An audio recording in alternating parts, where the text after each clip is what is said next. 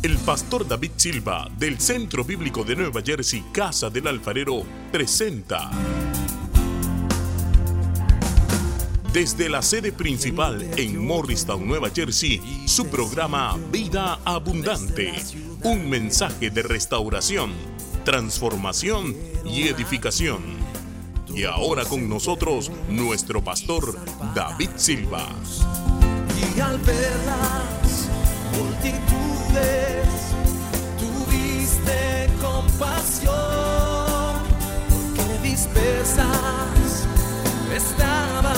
Leemos en Lucas capítulo 10, desde el versículo 38 en adelante. Aconteció que yendo de camino, y este es el Señor Jesús, entró en una aldea y una mujer llamada Marta le recibió en su casa. Esta tenía una hermana que se llamaba María, la cual, sentándose a los pies de Jesús, oía su palabra. La cual, sentándose a los pies de Jesús, estaba allí atenta a lo que él decía. Pero Marta se preocupaba con muchos quehaceres y acercándose dijo, Señor, ¿no te da cuidado que mi hermana me deje servir sola? Dile, pues, que me ayude.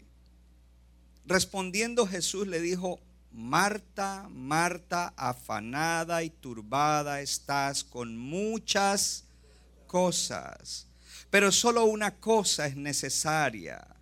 Y María ha escogido la buena parte, la cual no le será quitada. Gloria a Dios. En el día de hoy mi tema es practica su presencia.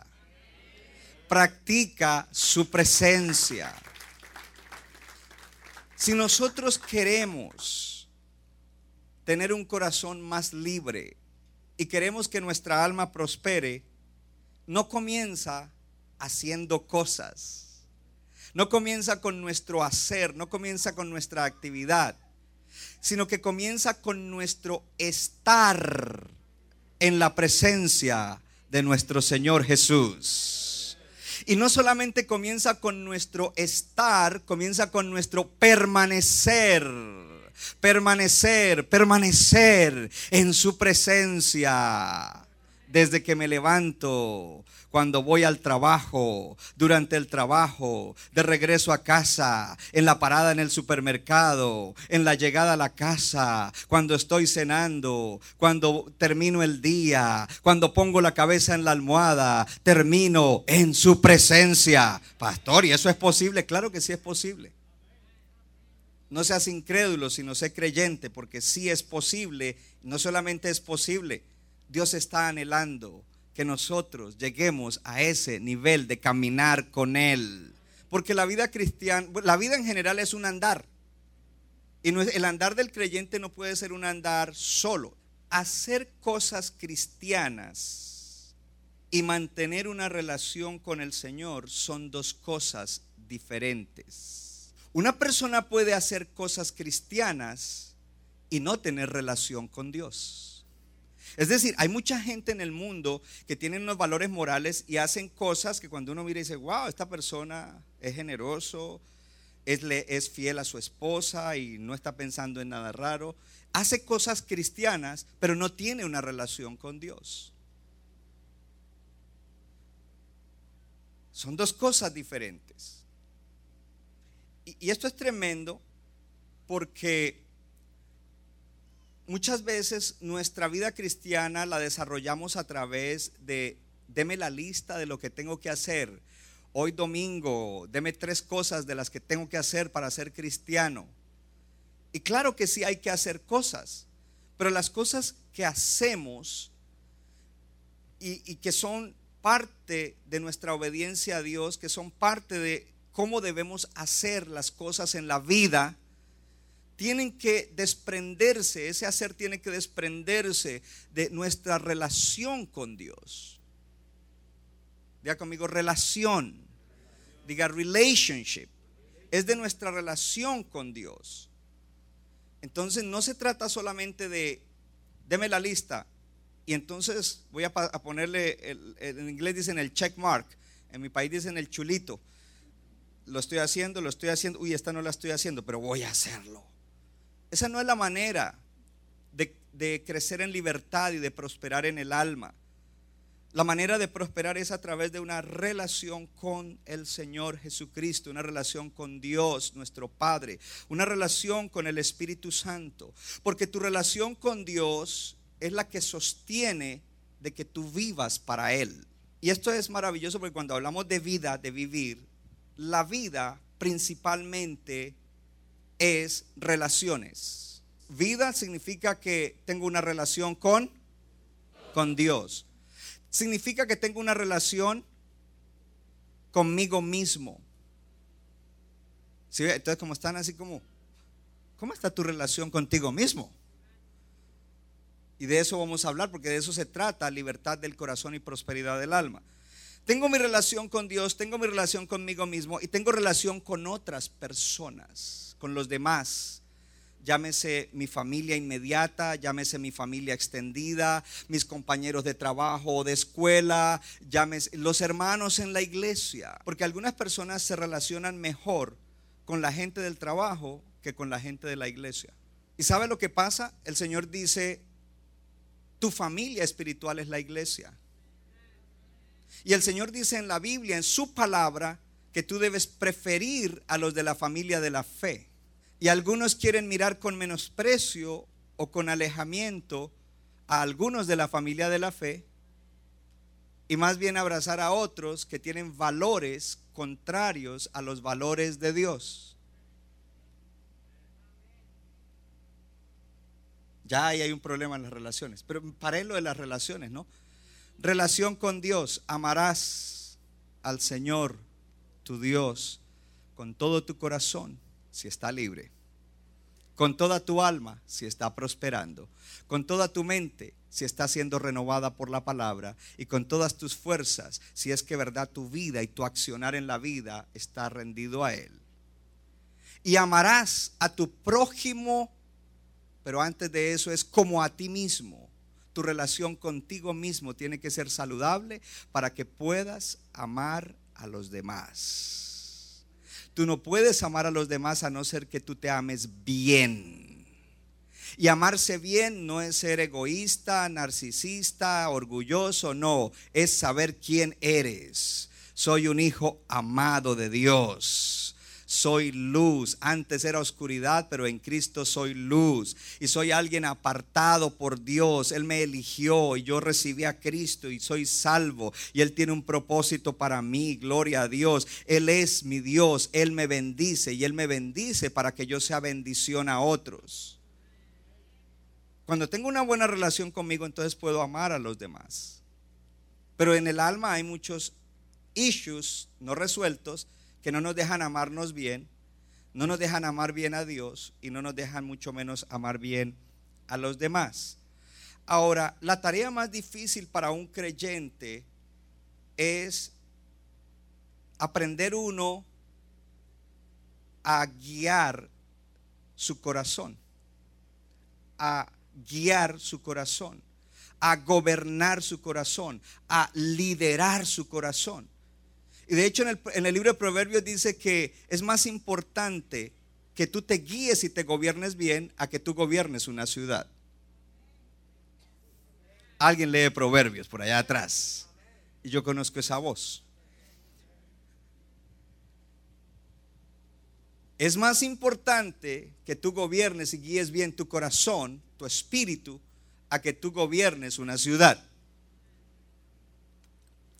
Y a veces queremos gobernar sobre muchas cosas, pero no sabemos ni siquiera guiar nuestra propia vida interior, guiarnos a nosotros mismos. ¿Por qué? ¿Por qué es tan difícil eh, llegar a eso? Porque eso exige que nos enfrentemos a ciertas partes de lo que somos nosotros verdaderamente. Esto requiere que tú te mires con franqueza, con sinceridad, con honestidad. Y, el asunto es que tú no quieres mirarte, tú preferirías descuidar, olvidar o hasta negar esas cosas que tú sabes que están allí, que tienes que descubrir o que tienes que reconocer. Todos queremos hacernos los de la vista gorda. Ah, no, yo soy así, no, yo nací así, no, yo, yo no le estoy haciendo mal a nadie. En otras cosas queremos olvidar. No es que olvidamos, queremos olvidar, pero están allá en la memoria subconsciente y nos están afectando. Y en otros casos, en inglés se dice denial. Queremos negar. Tú sabes que estás mal, pero tú lo niegas. No, yo no soy así. No, yo no reacciono así. No, bla, bla, bla, Qué difícil. La palabra parece dura, que no hay cosa más perversa que el corazón del hombre. Eso está muy duro. Yo no lo digo, lo dice Dios y Dios nos está diciendo la verdad. El mío es duro. Mi corazón es muy duro, hermano. Yo tengo que quebrantarme delante de Dios para que Dios haga lo que tiene que hacer en mí. Y cuando reconozco algo y quiero cambiar, tengo que quebrantarme porque mi corazón es muy duro y llegar a ese punto de rompimiento. Pero tengo noticias para ti. Dios te ama tanto que Dios quiere libertar tu corazón. Y cuando tú no te quebrantas, Él te va a quebrantar.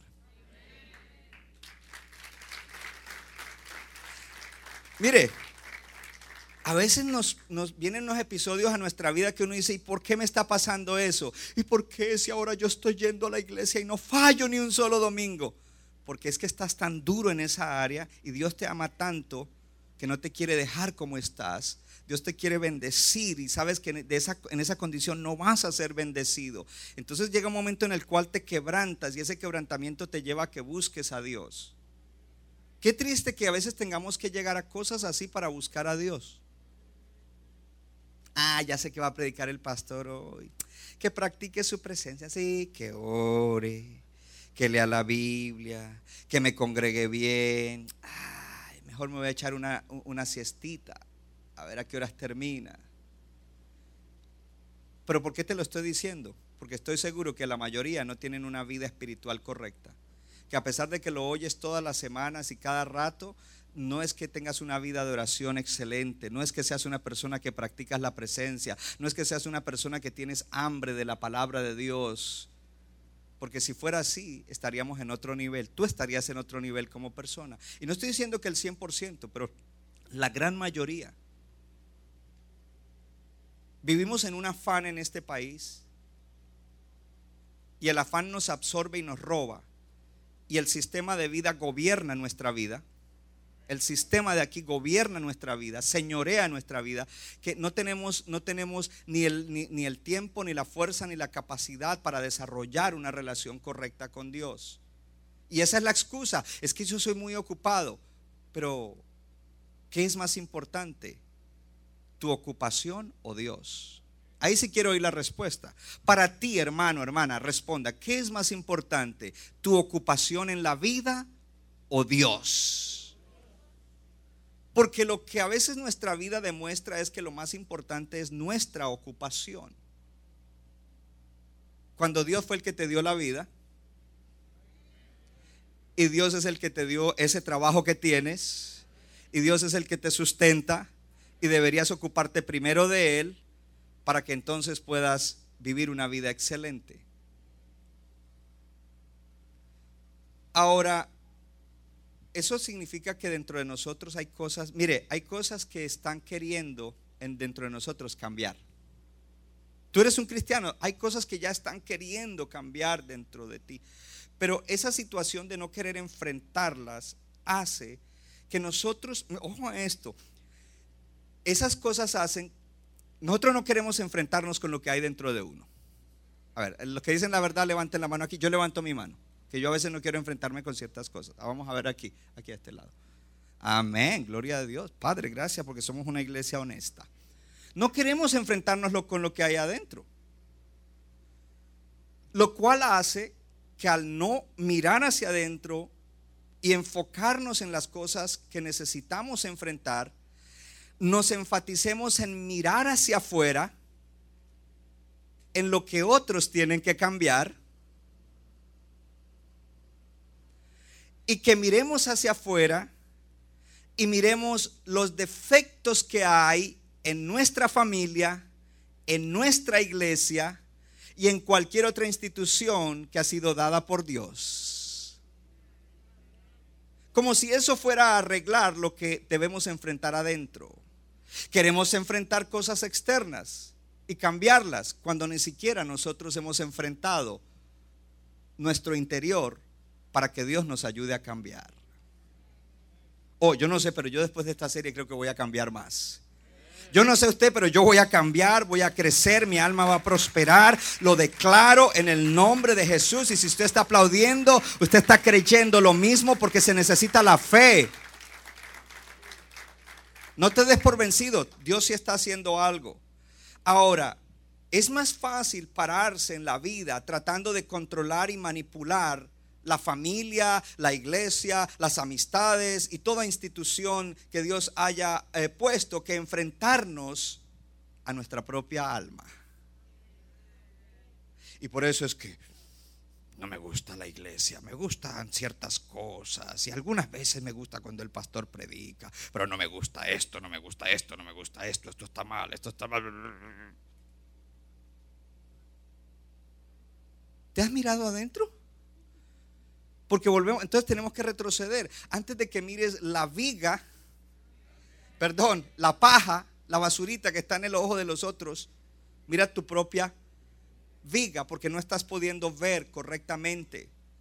Entonces hacemos que las instituciones parezcan complicadas. Yo voy a hablar de la iglesia, pero usted aplíquese a la, familia y a otras cosas, a las amistades. Hacemos que las instituciones parezcan complicadas y duras y rigurosas. No, es que en la iglesia hay mucho orden. En la iglesia... Hermano, yo soy su pastor, yo le amo. Y yo lo único que le voy a pedir que haga es lo que dice aquí, nada más. Nada más. Yo no le voy a agregar nada nunca lo vamos a poder lograr 100%, pero vamos a tratar duro. We're going to try hard. Porque eso es lo que nos va a traer la verdadera felicidad, hermano. Dejemos de estar engañados creyendo que la felicidad viene en vivir mal. En bregar con esas cosas, con, satisfaciendo los apetitos de la carne y engañados. Entonces, hacemos que las instituciones parezcan complicadas, duras, rigurosas, pero en realidad no son complicadas comparadas con lo que hay dentro de nosotros. Marco, la iglesia no es la complicada, el complicado eres tú. No, solo se lo dije a Marco porque no quería ofender a nadie. ¿Y saben qué? Yo sé que Marco no se va a ofender.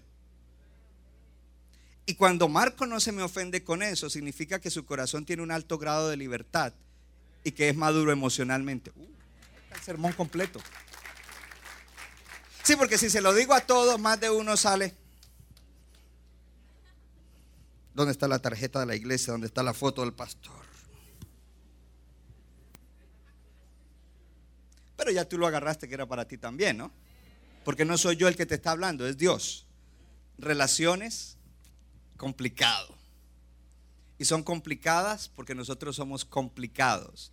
Y a veces nos creemos que no somos complicados y que los complicados son los demás pero no nos damos cuenta cuán complicados somos. ¿Sabe cómo se puede comparar eso? Se puede comparar como a un laberinto. Un laberinto es un poco de paredes que tiene una entrada y una salida y, no llega a ninguna parte, pero si tú tomas el camino correcto, entraste al laberinto, navegas por él, no vas a llegar a calles sin salida, sino que vas a poder ir saliendo por otras eh, puertas que hay ahí hasta llegar al otro lado. Pero es complicado. Pero qué bueno que Dios tiene la respuesta para eso. Yo dije que Dios tiene la respuesta para nuestro complique. Dios tiene la respuesta para mi complique. Yo lo voy a decir y el que lo quiera decir, dígalo. Dios tiene la respuesta para mi complique interior. Uh, Dios la tiene. Sea causado por una herida, por un abuso, por una mala decisión del pasado o por lo que o por herencia, Dios tiene la respuesta para mi laberinto. Gloria a Dios. Usted tiene que responder preguntas acerca de ¿se conoce usted emocionalmente? Porque a veces te puedes encontrar crónicamente malhumorado, es decir, que a toda hora anda eh, de mal genio. A veces nos encontramos, y, ojo, porque es que el asunto es que cuando se cae en eso no es que uno se da cuenta, se vuelve ya su andar de vida. los demás lo notan, de hecho a veces lo esquivan, pero uno no lo nota porque está adentro. Muchas veces hay gente que son controladores y todo lo quieren controlar. Uno tiene que ceder, Dios tiene el control. Otros son agresivos y podríamos seguir mostrando cosas en la lista, pero eso no me corresponde. Eso es algo que usted tiene que descubrir delante de Dios para conocerse. Amén. Pastor, ¿acaso el tema no era practica su presencia? Pues le voy a dar un adelanto. Nunca, nunca podrás descubrir y resolver el laberinto a no ser que practiques la presencia del Señor.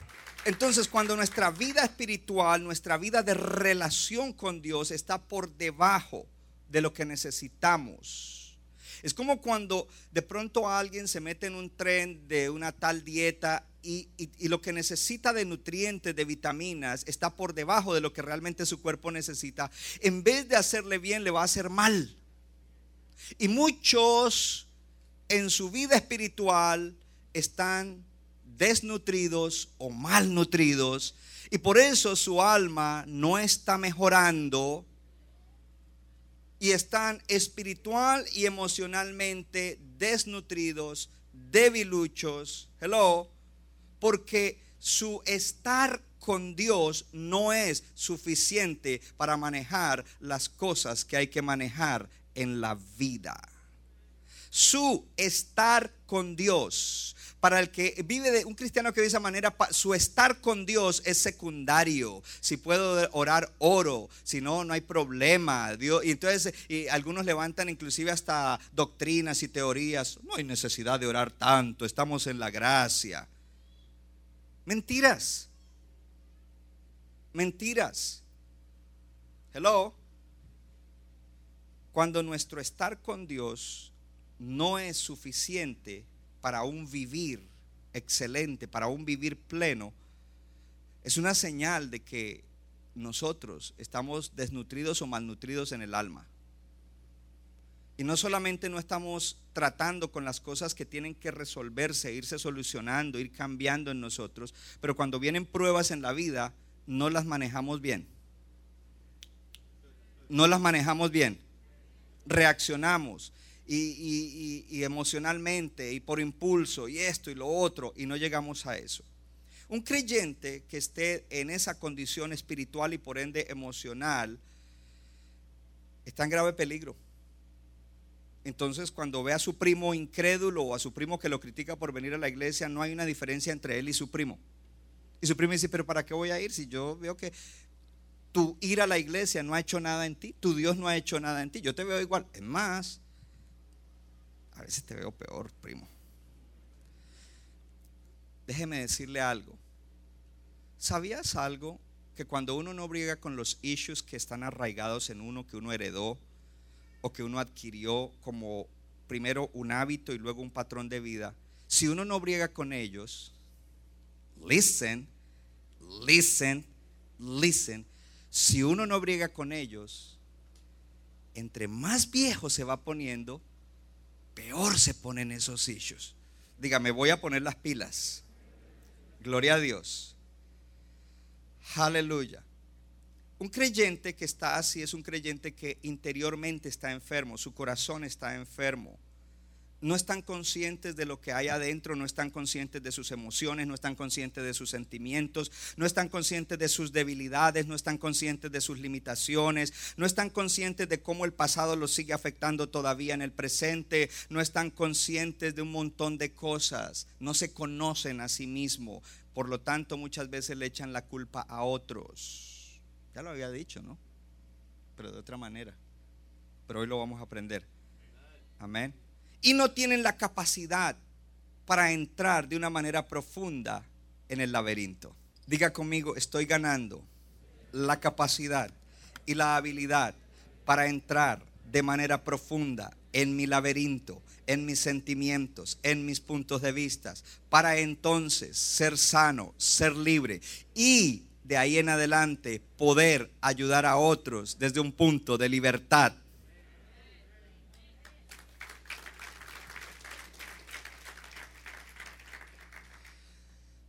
El estar así hace que nosotros llevemos muchas inmadureces durante mucho tiempo. Entonces yo hablé la semana pasada de mi nieta Abigail. Pero ella solo tiene dos años. No puede ser que a los 30 sigamos actuando como ella. Y a los 40 menos. Y a los 50 menos. Y a los 60 menos. Pero todavía hay creyentes de 40 o de 50 que actúan así. Porque hay inmadurez. Y esa inmadurez la estamos derramando en nuestra relación familiar. La estamos derramando en nuestras relaciones en la iglesia. Muchas veces en el trabajo también, cuando alguien no nos cae bien o cuando algo pasa y que el jefe y eso, estamos, en toda parte estamos derramando eso y siempre estamos viendo lo mal que están esas instituciones, pero nunca vemos cuál es nuestra contribución a eso.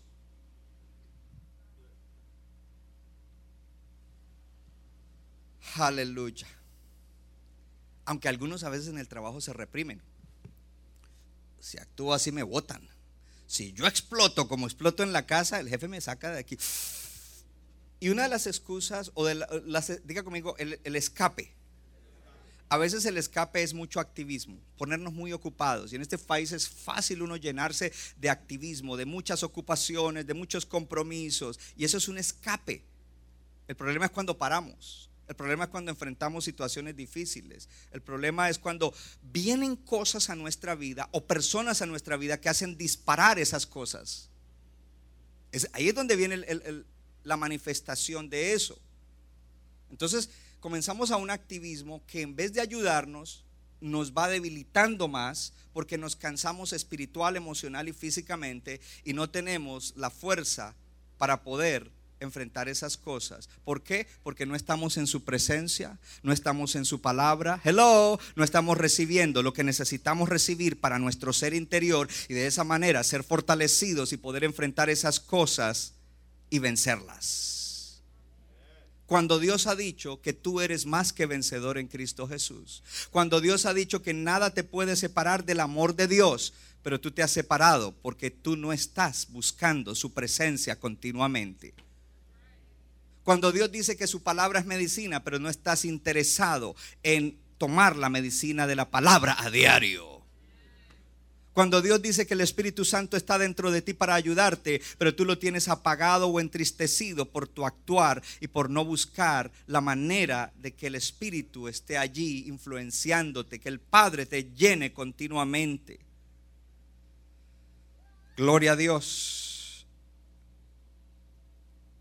¿Qué tal si admitimos en este día? Porque nos gusta la palabra. ¿Cómo es? Mi copa está rebosando. Pero algunos tienen que admitir en el día de hoy, por lo menos, yo sé que el mensaje suena duro, pero no es duro, es lindo. Porque nos ayuda a ver. Yo no quiero estar ciego y engañado acerca de mí mismo. Yo quiero ver porque me da respuestas. Entonces, quizás eh, eh, eh, alguno en el momento de mayor sinceridad porque le cuesta trabajo reconocer, porque ese es otro asunto, nos cuesta trabajo. Puede decir, bueno, mi copa está vacía, mi copa no está tan llena. Es más, no, no es que no esté tan llena, mi copa está vacía. El que mejor admite mi copa está vacía, el otro dice, bueno, mi copa está medio llena. Porque difícilmente está desbordando lo que debería desbordar. Amor a Dios, a sí mismo, a los demás. Gozo, que no es gozo porque las cosas están bien o cuando todo está bien. Es un gozo continuo, sobrenatural, permanente. Paz, eso no está desbordando. De, tu vida no está desbordando paz, no está desbordando benignidad, bondad paciencia con los demás. No está desbordando dominio propio, no está desbordando eh, eh, humildad, mansedumbre, no está desbordando fidelidad. Todo eso debería ser algo que fluye de adentro. No hay que hacer esfuerzo cuando tú estás lleno de eso. Eso es lo que fluye de tu interior. Eso es lo que fluye de tu corazón. Dios te quiere llevar a ese punto. No es cuestión de hacer esfuerzo. Me voy a esforzar para que de mí salga paz. Me voy a esforzar para que de mí salga gozo. No, no, no, no, no. Eso no funciona así. Eso funciona cuando tú practicas su presencia, cuando tú hangueas con el Señor, when you hang out with Jesus continually from your innermost person, it will overflow love, joy, peace, even when there is trials in life. Oh, gloria a Dios. Entonces comenzamos a construir nuestras vidas. Levante su mano y diga, yo soy el que estoy construyendo mi vida diga, no puedo culpar a nadie de mi vida porque yo soy el que la estoy construyendo. No, pero que a mí me hicieron y esto y no me hicieron. Y, sí, pero ahora tú estás encargado. Now you're in charge. And now you have to build. Ahora tienes que construir. Y necesitamos construir vidas con materiales que pasen la prueba, que perduren como el oro, la plata y las piedras preciosas, que es una figura que Pablo usa para decir tu vida debe ser construida con materiales que no se deshacen, no se destruyen, que tienen valor. En vez de eso estamos construyendo vida y nos conformamos con construir con madera, heno y hojarasca, lo cual el viento se lo lleva, el fuego lo quema. Pero qué bueno que Dios nos está ayudando para que de aquí en adelante edifiquemos nuestras vidas con materiales preciosos, duraderos, estables, que harán que nuestras vidas estén bien, pero bien paradas. Y para que estén paradas tienen que estar sobre Cristo la roca. Y para que estén sobre Cristo la roca, más vale que yo ame a Él y a su presencia y quiera caminar y andar con Él continua y consistentemente. Gloria a Dios. Ahora, algo que sucede, diga conmigo, relaciones con creyentes que su vida espiritual es muy por debajo de lo que tiene que ser la vida normal, no reciben lo que es, y por ende su vida emocional también, su vida del alma, es la manera como ellos se relacionan con otras personas. ¿Okay? Y, y también, listen young people, ¿A quién escogemos para relacionarnos? El que está en déficit no escoge personas maduras para relacionarse con ellos. Porque ellos lo van a desafiar. And I don't want to hear that. O no quiero oír eso. Se lo voy a decir a ustedes. El que está así escoge relacionarse con gente que no son lo suficiente maduros como para desafiarte. Al contrario, le rehuimos a ese tipo de personas. Y no es que el maduro sea perfecto, pero el maduro Dios lo va a usar para, para incomodarme. Y yo no quiero ser incomodado. Cuando incomodarte te va a hacer subir. Incomodarte te va a hacer prosperar en el alma. Incomodarte te va a sanar. Incomodarte te va a mejorar. Incomodarte hará que tú subas a niveles extraordinarios de vida que has anhelado y que no vienen solitos.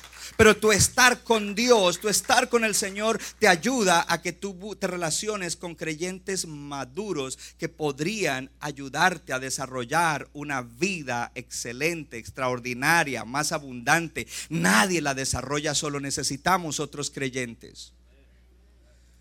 Mire, en los comienzos de mi llegada a Centro Bíblico de Freeport, que hoy es Freeport Bible Center, Por un tiempo me costó mucho relacionarme con mi pastor. O sea, sí me relacionaba, pero relacionarme bien. A pesar de que Él es abierto y Él ofrece amistad y Él ofrece lo que Él es y lo que Él tiene, y Él no esconde nada. Pero a mí me, me costaba trabajo. ¿Sabe por qué me costaba trabajo? Porque yo veía los estándares de Él. Y yo decía, wow, él, me va a decir, mira, esto no está bien y oh, I don't want to hear it. Estoy cómodo aquí, yo estoy bien, estoy sirviendo. Y me costaba. Y tuvo que haber un proceso en mi vida. Y en ese proceso Dios me abrió los ojos y me hizo entender, mira, estos son tus issues. Y yo te puse bajo el pastorado de Él, bajo la paternidad espiritual de Él, para tu bien. Y sí habrá cosas que no te van a gustar, pero es que para que tú crezcas y seas sano y seas libre, esto es lo que necesitas. No necesitas menos que esto. Así es de que tú tienes que amarlo, valorarlo, apreciarlo. Y lo que yo te voy a dar a través de él, aunque te incomode y aunque no te guste, porque es para tu bien, David Silva. Yo espero que hoy Dios le abra los ojos a más de uno. Amén. ¿No quieres ser incomodado? Entonces no vas a crecer. Entonces encontramos personas que viven a la defensiva, que se ofenden con facilidad. Hello, cuando otros no están de acuerdo con ellos. Que se ofenden porque también tienen perciben cosas que no son y escuchan más las voces extrañas que la voz de Dios, que le dice, "No, eso no es así. No, pero es que él me miró mal. No, pero es que él ya esto. No, pero Mientras, tanto la vida de ellos se estanca y comienza a decaer lentamente. Lo contrario de prosperar es decaer. Y dice, amado, deseo que seas prosperado en todas las cosas y que tengas salud, así como prospera tu alma. Cuando vivimos de esta manera, nuestra alma no prospera, sino que comienza a decaer. Pero Dios está diciendo, en este tiempo yo voy a libertar tu corazón, te voy a bendecir para que tú seas bienestar, porque, ojo, Dios quiere tu bienestar, porque tu bienestar es un testimonio el que Dios está interesado en que tú estés bien, porque cuando en tu casa te ven bien, en tu trabajo te perciben bien, porque estás bien y en todo lugar donde, interactúas estás bien, eso es un testimonio de que Dios es real, Dios es bueno, de que Dios está en tu vida, gloria al Señor y es el que lo ha hecho. Eso hace que cuando hables haya un respaldo y te escuchen porque lo están viendo en lo que, en lo que está sucediendo en tu vida. Entonces eso te lleva a que tú puedas crecer y cumplir el propósito, el que Dios te ha dado. Ahí sí ya puedes ayudar a otros. Amén. Amén. Gloria a Dios. Algo más. Y ya casi vamos a, mirar algunas cositas rápidas y oramos. Y llevamos esto a casa. Bendigo a los que están tomando notas. Amén. En la vida cristiana habrá sufrimiento. Pero el sufrimiento del cristiano no puede ser igual del que no es creyente. ¿Ok? Hay una diferencia entonces entre sufrir como creyente, sufrir por Cristo, sufrir por el Evangelio, que tener un sufrimiento innecesario que es consecuencia de nuestra falta de disposición para confrontar lo que no está bien dentro de uno. Son dos clases de sufrimiento. Son diferentes. No es lo mismo sufrir como creyente que tener un sufrimiento innecesario, consecuencia de tu falta de disposición para enfrentar con honestidad, con franqueza, las cosas que no están bien y las que tienes que superar, sanar, liberar, hello, y que demandan en tu vida. Entonces, para cerrar este mensaje, yo quiero decirte algunas cosas. Porque Marta y María no van a quedar en el olvido en este mensaje. Vamos a hablar de Marta y de María, gloria a Dios. Primero que todo, algo que encontramos es que tres veces aparece en el Evangelio María y las tres veces aparece a los pies del Señor. Aparece Marta Y Marta siempre aparece distraída y ocupada. La experiencia de María y mirar el ejemplo de Marta nos van a ayudar a que nosotros aprendamos a practicar la presencia del Señor. A que no nos conformemos con una oración rutinaria, mecánica, repetir lo mismo todos los días, sino que de verdad nosotros podamos eh, procurar con, con diligencia y con esfuerzo esa presencia del Señor. Lo primero que encontramos es que estar a los pies del Señor, buscar su presencia con intensidad y con intencionalidad, allí es un lugar de quietud. Diga conmigo, un lugar de quietud. ¿Por qué esto es importante? Porque si hay algo que tenemos nosotros aquí en esta vida es que somos agitados, agitados, agitados, agitados. A ahora estamos agitados. Y ojalá que termine rápido porque tengo que ir a hacer esto.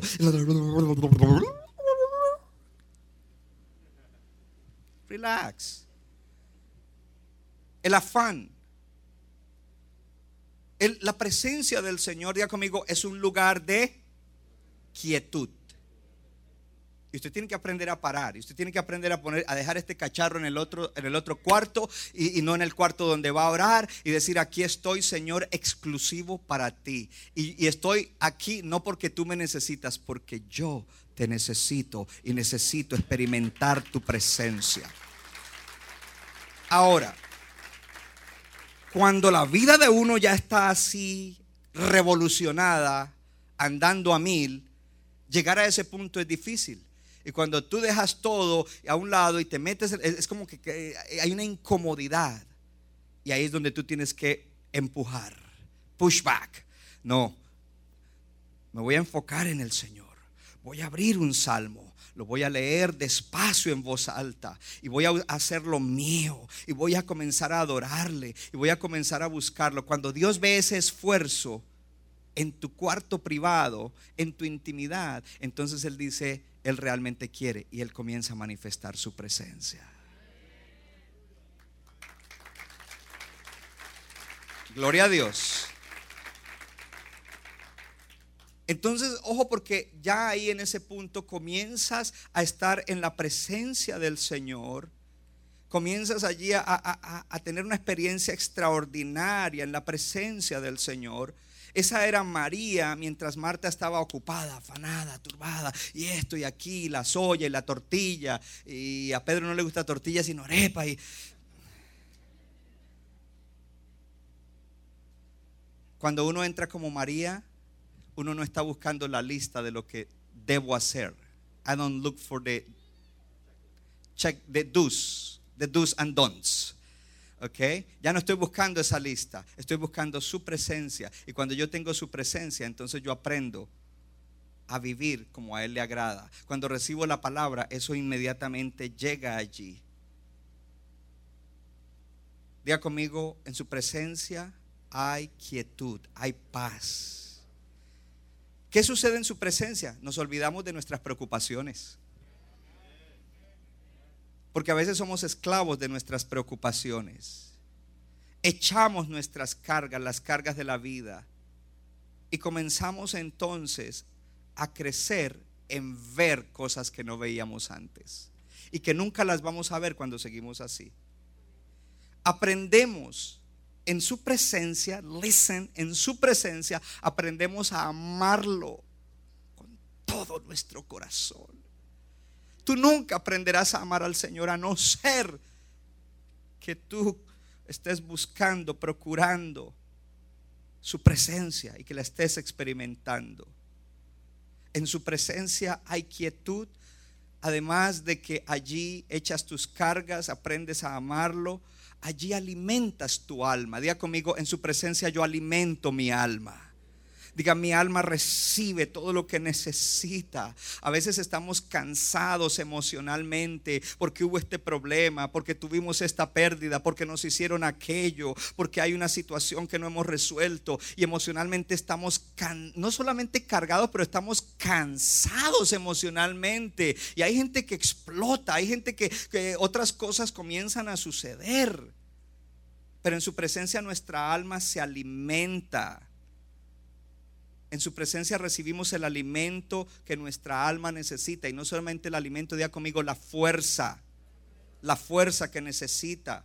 Entonces, hoy nos preguntamos por qué muchos cristianos caminan débiles. ¿Por qué les falta vitalidad en su andar con el Señor? Es porque ellos no están procurando la presencia del Señor continuamente. En su presencia hay quietud y en su presencia podemos entonces poner nuestras prioridades en orden. Diga, en su presencia puedo poner mis prioridades en orden. Lo primero no es mi trabajo, lo primero no es mi empresa, lo primero no es aquello. Dios es primero. Y si Dios es primero, lo demás irá bien. Si lo pongo primero, lo demás estará bien. Él es primero. Eh, mi empresa no es mi Dios ni mi Señor. Mi familia no es mi Dios ni mi Señor. El dinero no es mi Dios ni mi Señor. El estudio no es mi Dios ni mi Señor. Dios es primero. Dios es, esa es mi prioridad. Y desde ahí comienzo a arreglar mis prioridades y arreglo mis prioridades de acuerdo a la etapa de la vida que esté viviendo. Listen, young people, when you rearrange your priorities, teenagers, your priority is not to have a boyfriend or a girlfriend. Your priority is to develop your spiritual life, to be healthy in your emotions, and, and to pursue your purpose in life. Your, your, priorities cambian, gloria a Dios. Ahora para los demás, ahora cuál es tu prioridad de acuerdo a la estación de tu vida. Si tus hijos están pequeños, tu prioridad eh, después de Dios, entonces es esa familia, levantar a esos hijos bien, asegurarte que crecen en el Señor, gloria al Señor. Y luego entonces, claro, el alimentarlos y proveerles y otras cosas más. Pero tu prioridad fue primero el Señor, gloria a Dios. Y cuando ya eres abuelo, entonces tu prioridad cambia. Mire, hay gente que no están preparados para las diferentes etapas y no, y no, no rearreglan sus prioridades. Don't rearrange de priorities, gloria al Señor, de acuerdo a la estación que están viviendo. Y en la estación que viven son infelices. Cuando para cada Dios tiene felicidad. Oh, alguien tiene que alegrarse en esta mañana porque Dios te está dando sabiduría en este momento. Entonces tú te enfocas en tus prioridades. Frecuentemente el nivel de espiritual que nosotros tenemos no nos permite vivir esa clase de vida. Porque el nivel de vida espiritual está directamente relacionado con cuánto tú practicas su presencia. Tu nivel de vida espiritual está relacionado con cuánto tú practicas su presencia. Si tú nunca practicas su presencia, entonces ¿cuál es tu nivel espiritual? Ya lo sabes. Pero si tú eres una persona que practicas la presencia de Dios, de acuerdo a cuánto, cuánta intensidad hay en, en caminar con el Señor, eso va a mostrar tu calidad de vida espiritual, lo cual traerá la bendición a tu alma, la bendición a tus emociones, la bendición a tus relaciones, la bendición a todas las demás cosas. ¿Cuánto le dan gloria a Dios en esta mañana? María estaba sentada a los pies del Señor. ¿Dónde estaba sentada? A los pies de Jesús. La pregunta para ti en esta mañana es, ¿es tu prioridad sentarte a los pies del Señor? Is it your priority to sit at the feet of Jesus? Porque si no es tu prioridad, no esperes tener una vida ordenada en Dios. Y entonces ahí viene lo que le hablé en la introducción. Eso era la introducción, yes. En su presencia nos encontramos con nosotros mismos. En su presencia yo me encuentro conmigo mismo. Y yo necesito encontrarme conmigo mismo para saber cuáles son mis issues, cuáles son mis dolores, cuáles son las cosas que me afectan y a veces no me dejan funcionar bien o a veces me hacen fallar. En su presencia me encuentro conmigo mismo. Es en su presencia que nos encontramos con nosotros mismos. Es sentados a los pies de Jesús que nos encontramos con nosotros mismos. Y hay algo maravilloso que cuando tú te encuentras contigo mismo por haberte encontrado con el Señor, tú encuentras dos cosas importantes que todo el mundo busca. plenitud y contentamiento. Plenitud y contentamiento. Tú te sientes pleno y contento. Porque no es una relación la que te hace pleno y contento. No es el dinero el que te hace pleno y contento. No es un trabajo el que te hace pleno y contento. El único que te puede dar plenitud y contentamiento es el Señor. Y las demás cosas por añadidura. Aleluya. De acuerdo a lo que Dios ha decidido darte, confiarte. Gloria al Señor. Si tú aprendieras esto, el valor que tiene pasar en la presencia de Dios. O mejor dicho, déjeme decirlo de otra manera, si los cristianos aprendiéramos esto, los cristianos no necesitaríamos psicólogos ni psiquiatras. Y no me importa que alguien me critique, si de verdad practicáramos esto, nunca he tenido que usar un psicólogo ni un psiquiatra, a pesar de que he pasado por rachas de ansiedad largas, que sentía a veces que no daba más. Pero quien me sacó de allí fue el Señor. Descubrí que era en el Señor, era levantándome con Él, andando durante el día con Él y al poner mi cabeza en la almohada con Él, metido en Él, metido en la palabra, oyendo palabra, oyendo palabra aún de otros que tenían palabra para mí.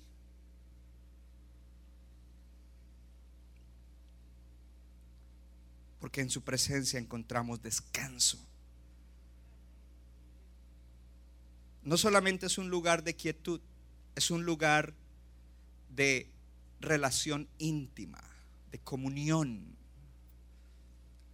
En su presencia encontramos la verdadera relación íntima. Esto es algo maravilloso.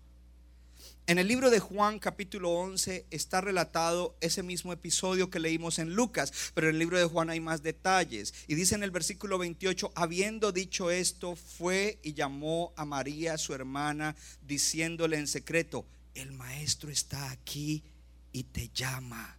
El maestro está aquí y te llama. ¿Qué había sucedido? Lázaro, su hermano, se había muerto Jesús no atendió cuando estaba enfermo porque estaba ocupado y decidió no ir porque tenía un propósito. Cuando él decide ir, ya él ha muerto. Cuando llega, lleva cuatro días sepultado. Marta sale a su encuentro y el Señor le dice, ve y tráeme a María. ¿Sabes lo que eso te dice? Que cuando tú estás pasando por una situación difícil, él te está llamando para que tú vengas a sus pies, para poder consolarte, sanarte, reafirmarte. Él te está llamando, Él te está llamando. No es ni siquiera que tú lo buscas, Él te está llamando. Llámame a Marta. Yo sé el dolor que ella tiene. Yo sé cómo ella se siente ahora. Y yo quiero verla porque estoy interesado en su bienestar. Y quiero consolarla. Y quiero sanarla. Y quiero levantarla. Y quiero darle esperanza. Oh, cuando María vino, acudió a ese llamado, los que estaban adentro en la casa, míreme acá, los que estaban adentro en la casa eh, haciendo el duelo y llorando, vieron que María se levantó y comenzaron a decir, ah, ella se fue a, a la tumba a llorar allá. No, ella se fue porque el Señor la había llamado. ¿Y saben lo que hizo cuando ella llegó delante del Señor? Se postró a sus pies. ese postrarse, ese tirarse a los pies del Señor, habla de que su relación con el Señor no era una relación casual de vez en cuando, oro por la tortilla, oro por el bagel. No, era una oración, e, era una relación profunda. Era una relación de que ella anhelaba la presencia del Señor.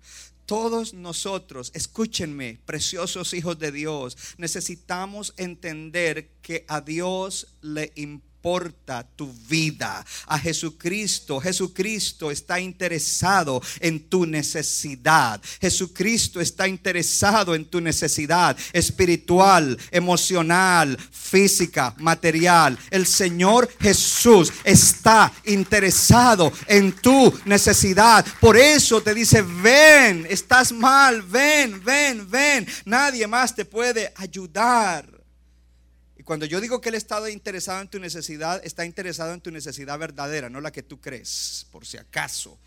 Hello. Gloria a Dios. Al Padre no se le pasa nada que afecte a sus hijos. Él te está invitando en esta mañana. Te está diciendo, ven, dame tu yugo, yo lo voy a tomar, yo lo voy a levantar, dame, echa tu carga sobre mí. El Centro Bíblico de New Jersey, Casa del Alfarero, presentó su programa Vida Abundante. Si usted desea obtener más información y lo último que acontece en nuestro ministerio, visítenos en el internet www.centrobibliconj.org. Y ahora también puede estar más cerca del pastor David Silva a través de su Facebook donde encontrará palabra de Dios por la mañana, tarde y noche. Búsquelo en Facebook como Pastor David Silva. no se equivoca, le da forma al barro para su deleite. Somos vasos de su agrado